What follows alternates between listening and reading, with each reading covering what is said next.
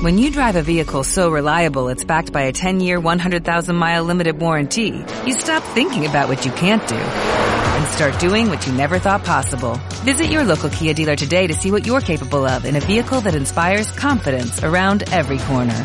Kia, movement that inspires. Call 800-3334-KIA for details. Always drive safely. Limited inventory available. Warranties include 10-year 100,000-mile powertrain and 5-year 60,000-mile basic. Warranties are limited. See retailer for details.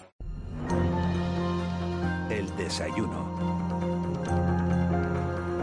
8 y 10 minutos de la mañana de este lunes 23 de noviembre, la COVID-19, el coronavirus o el SARS-CoV-2, como prefieren llamarlo, sigue condicionando nuestras vidas desde el pasado 14 de marzo. Los ciudadanos de a pie, no sé si los científicos pudimos imaginar jamás una, una pandemia de estas características, pero lo cierto es que la realidad está superando la ficción. Hoy hemos invitado a desayunar a- al hombre que tal vez más ha hablado en Canarias de esta pandemia, de sus efectos, de la manera de prevenirla, de sus peligros. Y quiero agradecerle especialmente que haya decidido compartir hoy este desayuno con nosotros. Amos García Rojas es jefe de epidemiología del Gobierno de Canarias, pero es que además es presidente de la Sociedad Española de Vacunología. Lleva eh, un año prácticamente eh, sin parar y nunca le dice que no a un medio de, comunicación. Por eso quiero darle, señor García Rojas, muy buenos días. eh, las gracias por acompañarnos esta mañana. Hola, muy buenos días Miguel Ángel, un placer. Y mira, de verdad, en el contexto de una pandemia, informar es casi tan importante como una mascarilla. Y yo, yo le iba a preguntar, está bien lo de la mascarilla, ¿cómo aguanta usted este ritmo? Pues con, con mucha dificultad, como, como decía Guillermo de Baskerville en la película Humberto Eco, el pobre Sean Connery que ya ha fallecido, con mucha dificultad. Eh, ustedes eh, eh, se manejan, eh, digo, la gente que trabaja con vacunas, con epidemias, se manejan con virus de manera continua. ¿Alguna vez pensó, eh, señor García, que, que algo así podría ocurrir? No, no, eh, sí pensábamos que, que era razonable que pudiéramos convivir con una pandemia en, el, en un plazo no excesivamente largo de tiempo, pero la vinculábamos más al virus de la gripe, alguna variante del virus de la gripe. Desde luego lo que no pensábamos es que un virus de la familia de los coronavirus nos pudiera eh, desatar este terremoto tremendo que, que ha ocasionado el SARS-CoV-2. La verdad es que yo no, yo no esperaba que me fuera a encontrar laboralmente activo con, teniendo que, que actuar frente a una pandemia de estas características. Eh, el otro día en estos mismos micrófonos, la semana pasada, otro científico, Basilio Valladares, nos decía que, que después de oír a, dos premios Nobel decir que la COVID-19 pudo salir de un laboratorio eh, de manera fortuita, evidentemente, eso, eso sí decía, dice, no quiero pensar en otra cosa, eh, él empieza a tener sus dudas. ¿Usted qué cree? Yo, mm, yo sigo pensando en lo que parece un contexto razonable y es que el, el SARS-CoV-2 procede, tenía como reservorio era un, el murciélago y a través de un animal intermedio llegó al hombre. Yo creo que esa es la, la hipótesis que, que en estos momentos eh, yo sigo manteniendo.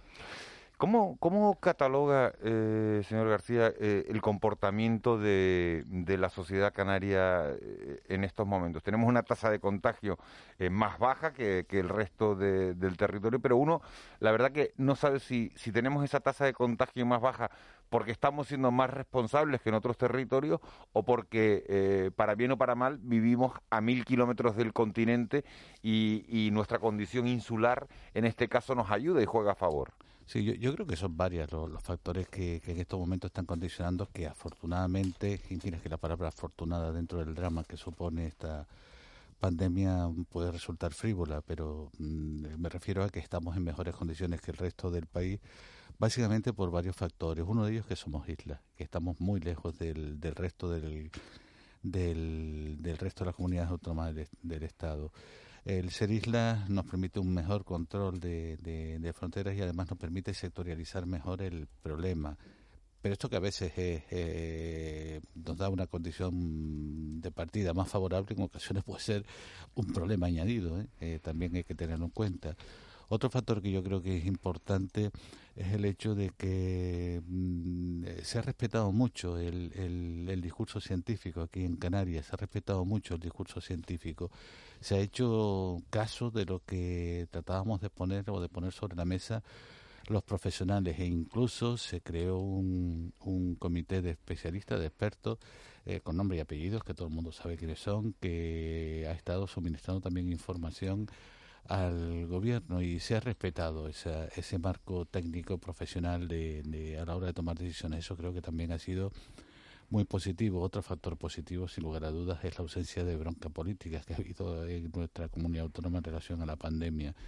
La bronca política es un elemento que crea distorsión a la hora por parte de la ciudadanía de aceptar el discurso que se le está dando desde el ámbito de la autoridad sanitaria y aquí afortunadamente ha habido debate, como no podía ser menos, pero mm, eh, no ha habido esa situación de estrés terrible que ha habido en otras comunidades. Y otro factor importante es el comportamiento absolutamente espléndido que ha tenido nuestra ciudadanía, que ha sido consciente del problema y, salvo algún comportamiento irresponsable, ha asumido perfectamente las recomendaciones que se daban desde el ámbito sanitario. Sí, la gran mayoría sí, pero es verdad que todavía se siguen produciendo algunos, algunos episodios. Eh, bastante tristes, ¿no? Lo digo por, por algunas botellones y algunas imágenes que, que, nos hemos tropezado este fin de semana, sin ir más lejos. Lamentablemente, y esos botellones y, esa, y esas imágenes que desgraciadamente seguimos viendo y que no nos gustaría ver son las que hacen posible que todavía sigamos teniendo el peso que estamos teniendo la pandemia en nuestra tierra. Eh, ¿Tiene explicación, señor García, lo que está ocurriendo en Europa cuando todos ustedes, y cuando digo ustedes me refiero a la comunidad científica, nos dijeron que lo peor estaba por venir en otoño, es decir, que no nos coge por, por sorpresa? Eh, ¿No había manera médica alguna de, de prevenir todo esto? Porque las imágenes que, que seguimos viendo en Europa eh, superan cualquier eh, eh, bueno, cualquier pesadilla que pudiéramos haber imaginado. Sí, desde luego, la, y eso está claro, y, y, todos lo planteamos, que era razonable pensar que la llegada del invierno, del otoño, invierno pues iba a ser un elemento mm, importante en relación a la evolución de la pandemia. Y puede seguirlo siendo ¿eh? y puede puede serlo todavía más de lo que es ahora. Lo que ocurre es que mm, el comportamiento del SARS-CoV-2 nos ha dado muchísimas sorpresas. Todos pensábamos que teniendo en cuenta que la mayoría de los microorganismos del, eh, de la familia de los coronavirus resisten muy mal las temperaturas elevadas, pues eh, no íbamos a tener problemas en verano, íbamos a tener un verano mm, bastante suave y bastante llevadero. Y ahí está, con 40 grados, el SARS-CoV-2 nos hizo la vida imposible y dio lugar al, desarrollo de la segunda onda pandémica en nuestro país y en nuestra comunidad autónoma. Es decir, tiene algunos comportamientos francamente, francamente eh, mm, muy difícil de, de predecir. Eh, en cualquier caso, sí que es cierto, sí que es cierto que teniendo en cuenta que era razonable pensar, y todos lo decíamos, cuidado, cuidado con el, y lo seguimos diciendo, eh, cuidado con el otoño-invierno, no, no tanto por el papel que pueden desempeñar las temperaturas bajas, sino porque cuando hace frío ocupamos más espacios cerrados y eso facilita la, la transmisión del problema. Pues posiblemente desde el ámbito de, del poder político se debió haber rearmado un poco más el, el marco de intervenciones frente a la pandemia. Eh, me ha llamado la atención esta mañana, eh, fíjese que cuando salió eh, la gran noticia ¿no? de que había una vacuna que bueno que, que, tenía un índice en la tercera fase superior al 90% de curación, que fue la de Pfizer la primera semana, a, a, los pocos días conocíamos otra vacuna, la de Moderna, que se iba al 93%, después Pfizer dice que la suya llegaba al 95%, y hoy ha aparecido la de Oxford, que dice, porque en esa carrera, en la, en la que parece que están metidas las grandes multinacionales farmacéuticas, las grandes industrias farmacéuticas, que dice, bueno, la, eh, la nuestra es más barata, pero eh, el índice de efectividad es del 70%, 20 puntos por debajo. ¿Le ha sorprendido esa noticia o lo que le sorprende son la, la carrera de la semana pasada? a, a mí lo que me sorprende es cómo se está terrorizando la llegada de la vacuna. Se está terrorizando como una carrera entre grandes compañías y esto crea mm, desapego en la ciudadanía hacia el hecho de la vacuna. No, no me parece razonable que un día salga una de ellas diciendo, pues ya tengo mi vacuna, la tengo y tiene una eficacia del 90%. Al día siguiente, y, no es metáfora, es al día siguiente sale la rosa, eh, sale Putin diciendo, pues yo tengo la mía 92% y a los tres o cuatro días sale otra diciendo, pues la mía es del 95%. Esa no es forma seria y rigurosa de presentar lo que son los hallazgos de eficacia de una vacuna, que se tienen que hacer como marca el método científico en, función de publicaciones en los en las revistas científicas de impacto, evaluada por pares, etcétera, etcétera. Entonces, mm, llama la atención porque lógicamente lo que uno hubiera esperado es que la nueva vacuna que se pusiera en escena dijera que tenía una vacuna, una eficacia del 97% para seguir esa progresión matemática que estaban teniendo todas las eficacias. Y no, te dice que es del 70%. A mí una vacuna de una eficacia del 70% me da garantía, ¿eh? me da garantía en tanto en cuanto estoy convencido que va a impactar sobre sobre el problema. Por lo tanto, eh, mm, yo desde luego mm, eh, miro bien la llegada de la vacuna de Oxford y la eficacia mm, que ellos plantean no es la misma que la de las otras vacunas, pero sin lugar a dudas una eficacia que nos permite colaborar en la resolución de un problema. Doctor, buenos días. El presidente Sánchez ha anunciado para mañana la presentación del plan de vacunación contra la COVID-19 en España con objetivos muy ambiciosos. Dirección centralizada desde el Ministerio de Sanidad, 13.000 puntos de vacunación en todo el territorio español, colectivos sensibles al comienzo, inicio en enero. Bueno, ya los detalles, no sé si queda alguno por contar. Pero una de las cosas que se ha contado es que eh, este plan, digamos, tiene el beneplácito de la comunidad científica y también de los expertos en, en la materia, en vacunología. Bueno, a usted como presidente de la Sociedad Nacional de, de la Especialidad, eh, ¿qué nos puede contar? ¿Han sido consultados? Eh, esta esta iniciativa tiene, digamos, el, rigor suficiente como para ponerse en práctica en enero? Sí, mm, eh, me colocas un compromiso, Juanma, porque tenemos firmado un compromiso de confidencialidad en relación a todo lo relativo al, al plan. Pero sí te puedo decir algo que creo que es importante, y es un plan científico, un plan realizado con método, un plan que realmente desde el punto de vista del análisis riguroso sanitario es tremendamente potente, potente, muy potente que tendrá que irse perfilando algunas de las cosas que dijo el presidente Sánchez en lo que son las realidades de cada comunidad autónoma. No, no va a ser igual la posibilidad de desarrollar el planteamiento vacunal en Canarias, que somos ocho islas, que en una comunidad autónoma como puede ser La Rioja. Van a haber algunos aspectos diferenciadores. Pero yo creo que la gran ventaja que tiene es que todos los firmantes del plan son profesionales. Son profesionales. muy rápido. ¿Qué, importancia tiene esto de llegar antes? Porque igual que hay una carrera entre las vacunas, también hay una carrera entre los gobiernos. ¿no? De hecho, el presidente Sánchez ha dicho, vamos a ser el primer país junto con Alemania. ¿eh? que decir Alemania es como decir, bueno, pues, pues lo, se, se asocia con la eficacia, ¿no? En tener un plan de vacunación. Sí, yo, sí, la verdad es que, que estamos yendo demasiado, dando una imagen demasiado eh, de carrera, de competición en relación a todo lo relativo a este, pero lo que sí es cierto es que los profesionales, eso sí los teníamos claro, y ya empezamos a plantear que la llegada de la vacuna iba a ser una, un elemento fundamental en el abordaje de la pandemia, pero iba a estar eh, lleno de, de, una problemática evidente. Por lo tanto, había que prepararse desde hace mucho tiempo y desde mucho tiempo eh, con vista. Y en ese sentido, pues desde el mes de septiembre efectivamente se está trabajando ya en ese documento porque era absolutamente necesario eh, no, no pecar de, de, falta de tiempo. Y yo creo que afortunadamente, antes de la llegada de las vacunas, ya el plan está prácticamente cerrado y repito, tiene una gran ventaja que podrá ser cuestionado desde el punto de vista científico y con dificultad, ¿eh? porque creo que está sólidamente armado pero no desde el punto de vista político. No debe ser ningún, ningún instrumento que posibilite eh, la, la guerra, la bronca política, porque es un plan técnico. Doctor, en Canarias, en estos, buenos días, en, en, estos, en estos tiempos nos preocupan dos cosas. Nos preocupa la pandemia y nos preocupa la, la inmigración irregular de África. ¿Qué, qué sabemos de, de, la pandemia eh, en África? ¿De cómo está yendo realmente? ¿Estamos teniendo información hay información, los gobiernos están siendo capaces de, informar, de detectar cómo nos puede afectar.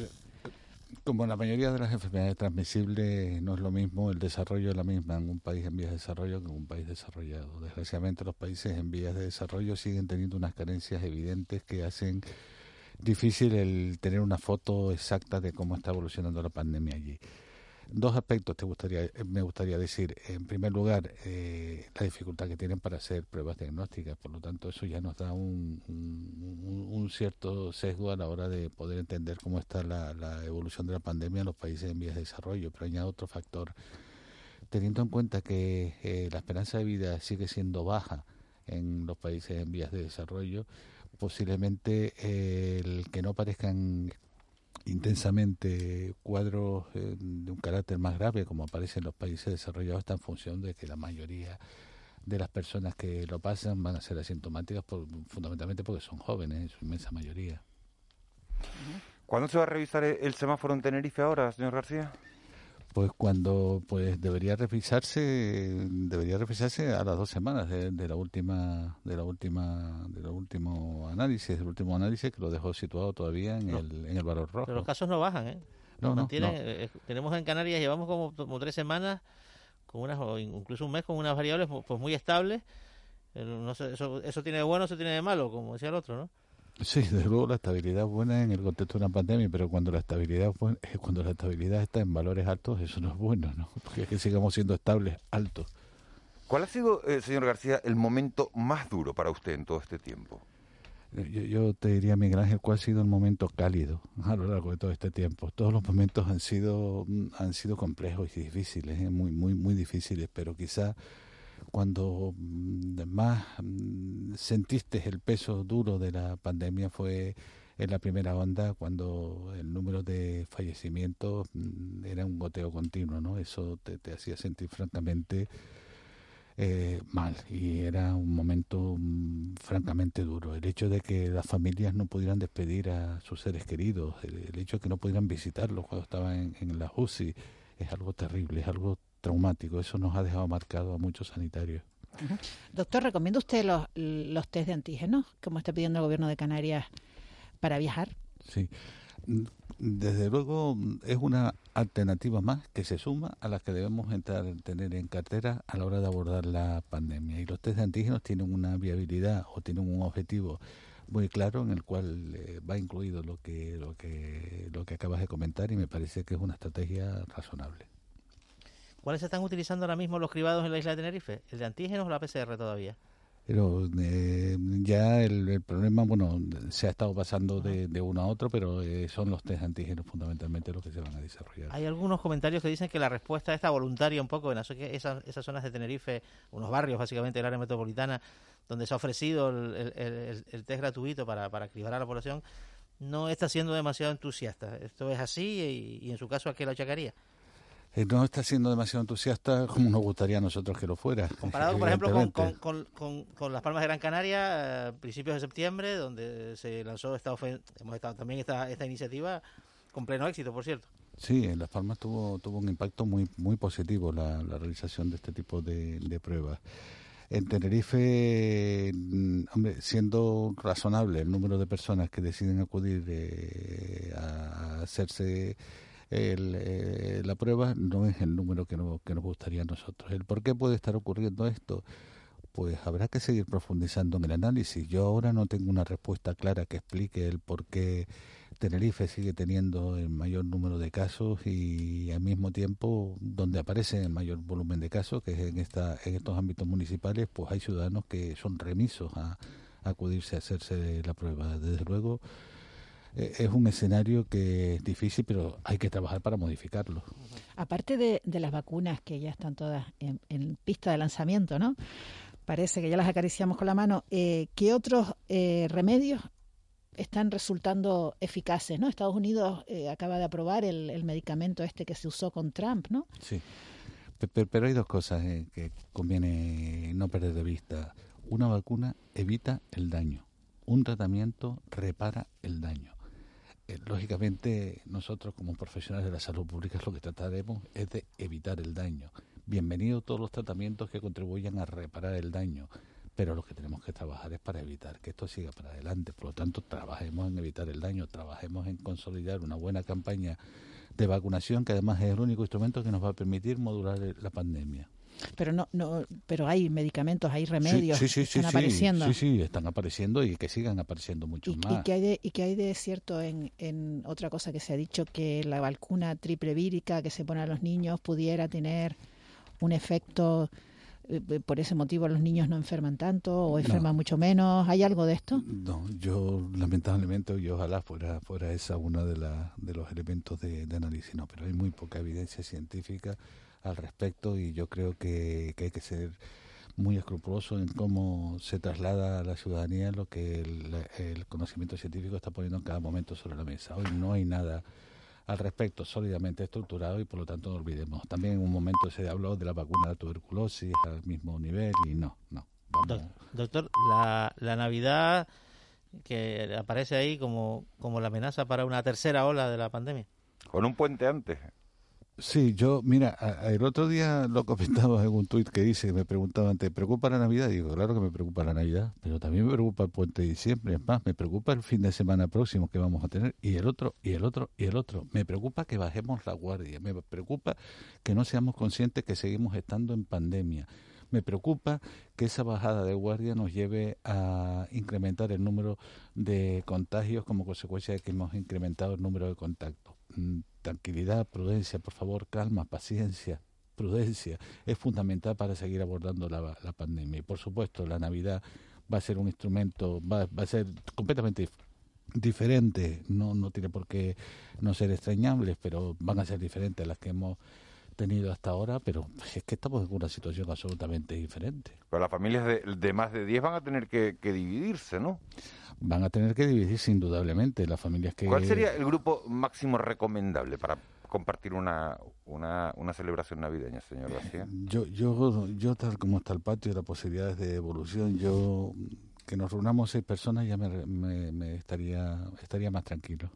Ahora, alguien que esté contento que se quita la suegra de encima, ¿no? Digo yo, no, no, no, no, no lo sé, es una, una broma en mitad de... Y viceversa. o al yerno, o, al yerno, ¿eh? que hay cada digo, uno bueno, también. Bueno, bueno, digo todo esto en mitad de, O la nuera. de, de, de una broma. Yo, yo hablaría más de los cuñados, que creo que son los que realmente... Estamos hablando con Amos García, que es jefe de epidemiología del Gobierno de Canarias, también presidente de la Sociedad Española de, Vacunología, en esta entrevista en Canarias Radio. Yo sí le quiero preguntar, señor García, si usted considera que hemos pasado lo peor. Eh, mm, yo creo que teniendo en cuenta que ya las vacunas, como acaba de decir hace un ratito Ángeles, ya están tocando en puerta y que el horizonte va a ser diferente eh, desde el momento en que empecemos a, a vacunar, yo creo que con mucha cautela, con mucha cautela, no es que hayamos pasado lo peor, sino que nos vamos a introducir en un horizonte más favorable y más optimista. ¿Y usted entiende la- la- las reticencias de, de la población cuando se hace esa encuesta de, del sí y dicen y le preguntan a la gente si, si hubiera vacuna ya usted se la pondría y, y cuando y la gente muestra esas reticencias que la mayoría eh, dice que no, que esperaría un tiempo? ¿Entiende esa reticencia? Sí, sí, sí las entiendo, amiga. Las entiendo porque es un escenario más de, de- del mundo de incertidumbres en el que nos hemos rodeado con la pandemia. También la entiendo porque eh, la, la- ciudadanía está mm, de- intranquila con, con la falta de un discurso sosegado, consensuado por parte de todo el marco político. La bronca política ha hecho mucho daño en la acep- aceptación por parte de la ciudadanía determinadas prestaciones o recomendaciones que se hacían desde el ámbito sanitario. Pero, pero lo que estoy seguro es que cuando llegue la vacuna, no esto se va a modificar. Claro, pero señor García, usted antes decía, claro, eh, en Canarias se ha actuado de una manera y se han dado a conocer los nombres de, de los miembros del comité científico y es todo gente reputada y es gente con solvencia y es gente con credibilidad y es gente con una historia. Pero claro, cuando, cuando hablamos de esta desconfianza a veces también buscamos lo- los nombres del comité científico del gobierno de España y resulta que es que ha pasado un año y, y todavía no los conocemos. Evidentemente son, yo no termino de entenderlo, porque lo lógico, lo razonable, lo sensato es que, en primer lugar, que sepamos quiénes forman parte de ese comité de expertos, como debemos saber quiénes forman parte del grupo de trabajo que ha diseñado el plan este de, de- de vacunación. Se sabrá, este, este plan se sabrá a partir del martes, pero pero creo que, que la transparencia sigue siendo clave en el contexto de una pandemia. Lo dije al principio, informar, informar con veracidad es casi tan importante en el contexto de una pandemia como el uso de determinadas prestaciones preventivas. Bueno, al menos, al menos, doctor, ha quedado despejada un poco una de las dudas que, o uno de los elementos, digamos, que, que, que han formado parte del debate público en las últimas semanas sobre las vacunas, que era sobre la posibilidad de, de implantarla de forma obligatoria, ¿no? Esto no, al final no, no, no va a ser así. Yo, yo nunca he sido partidario de la obligatoriedad de, la vacuna y así lo he dicho en todos lados. No, no, no, no porque creo que puede tener efectos colaterales eh, negativos. Y somos un país que tiene muy asumidas, muy interiorizadas las bondades que ha tenido la vacunación como herramienta fundamental de la salud pública. Y además porque lo planteo como con una perspectiva mucho más, más rotunda. ¿Cuál es la alternativa a no vacunarse? Este es el discurso que tenemos que llevar a la ciudadanía. ¿Cuál es la alternativa? ¿Seguir sufriendo? ¿Seguir con el dolor? ¿Seguir con la pandemia? ¿Seguir con el problemón económico que tenemos fruto de la pandemia? Esa es la alternativa a no vacunarse. ¿Qué le diría usted a una persona escéptica? Le diría, mm, eh, por favor, el conocimiento y la evidencia es algo lo suficientemente importante como para que no prescindamos de él. Mm, déjate de pensar en esoterismo y piensa en lo que es la evidencia. Doctor, sí, perdona, amiga. No, no, no, no, Ángel, todo tuyo. Eh, le iba a preguntar, doctor, usted lo han entrevistado a lo largo de todo este tiempo en infinidad de medios de comunicación, tanto españoles, nacionales, locales, en América Latina. Eh, es constante, ¿no? Su intervención, como usted ha dicho, que es muy importante informar. Eh, le hago esta pregunta, ¿le han sorprendido alguna pregunta o más o menos todos preguntamos lo mismo? ¿A todos nos preocupa lo mismo? la, la, pandemia es la pandemia, está llena de incertidumbres y entonces de esas incertidumbres lo lógico es que en las preguntas vaya el deseo de ir creando certezas en ese ámbito de incertidumbres. Todas tienen un pool similar pero, pero absolutamente necesario y yo espero haber dado las respuestas que permitan eh, que al trasladar a la ciudadanía ese mensaje a un cierto pozo de certezas podamos ir metiendo en el ámbito de las incertidumbres. Pero creo que no hay diferencias entre, entre unos y otros, nos preocupa lo mismo. Mira, el otro día estuve con un medio de, de Uruguay y y más o menos la preocupación que tenían era las similares que tenemos en nuestro país. Y es lógico, mm, es común, el, el miedo a la pandemia es común en, todos lados y desde esa perspectiva, pues lógicamente lo que se decía es intentar llegar a tener certeza sobre un mundo tan tremendo de incertidumbre como es el que tiene la pandemia. Estaba, estaba leyendo una, una información que publica, eh, señor García, prácticamente para terminar la, la, entrevista, que llevamos 26 minutos hablando. Pedro Cavadas dice, frente a la euforia del gobierno, una vacuna del coronavirus segura tardará entre dos y cuatro años. una eh, información que se publica ahora eh, eh, en el periódico ABC. Sí, Pedro Cavadas es un cirujano plástico magnífico, uno, uno de los grandes genios de la cirugía plástica de este, de este país pero posiblemente lo que es el proceso de producción de la vacuna no esté tan curtido como yo no estoy curtido y no tengo ni idea de lo que es la cirugía plástica o tengo un conocimiento muy muy leve.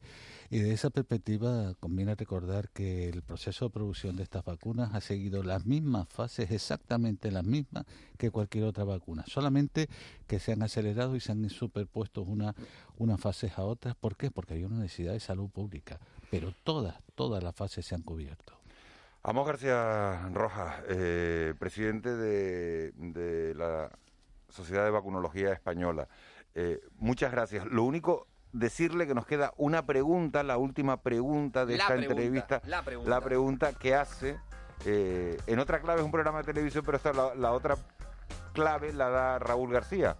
Eh, si se atreve eh, a responder esa última pregunta. Seguro, hombre, seguro que sí. Don Amos, muy buenos días, ¿cómo estamos? Muy buenos días, me atrevo, me atrevo. Le voy a preguntar lo que no le ha preguntado a esta gente, que le han tenido ahí para adelante, para atrás, y venga, preguntarle, preguntaba mi, mi, mi, mi, mi compañera Ángeles si, si le preguntamos más o menos lo mismo. He visto que sí, más o menos. Entonces voy a romper completamente los cánones y eh, tengo dudas. O sea, usted se considera un rockero, pero ¿de, ¿de, qué grupo es usted fan? Porque aquí se puede ser de los Rolling, de ACDC, de Metallica. ¿Usted de qué? No, yo soy un Rolling un rolling declarado, confeso, aunque estoy muy feliz del Power Up, el nuevo disco de ACDC. O sea, es usted un poco de todo lo que lo que ya no es lo que lo que ahora hay, ¿no? Porque me imagino que buscar un emisor a usted para encontrar la música que a usted le gusta lo tiene complicado, ¿no? Lo tengo, sí, lo tengo complicado, pero en cualquier caso eh, Spotify, siempre ¿no? queda, siempre Spotify, queda. ¿no? Spotify está para eso, ¿eh? Exactamente. Está para eso. Pero una pregunta, usted por ejemplo cuando está, pues me lo imagino eso con bata blanca, concentrado y demás me lo imagino paseando a cámara lenta al ritmo de esta música, o sea, por un pasillo, saludando a la gente, eh, ¿qué pasa, tío? ¿Cómo? O sea,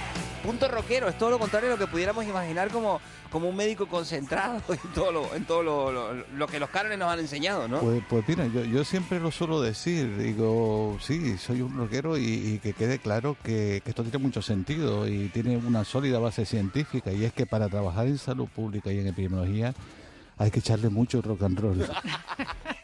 Vale, nos lo apuntamos. Don Amós, un gustazo haberla tenido por aquí. Un gustazo, y Miguel, dale, dale lo que tienes que darle, ¿no? vamos- vamos, García, darle las gracias y, y darle todo, todo el ánimo del mundo para, para que siga trabajando así y, y nos siga teniendo eh, igualmente informados sobre, sobre esta pandemia hasta que termine de una hasta que termine de una vez. Vamos García, muchísimas gracias por haber estado en Nada, Canarias muchas Radio gracias. hoy en De la Noche al Día. Muchas gracias a todos y todas ustedes. Ha sido un placer auténtico, de verdad. Un placer. Buen día. 8 y 39 nos metemos en tiempo de tertulia.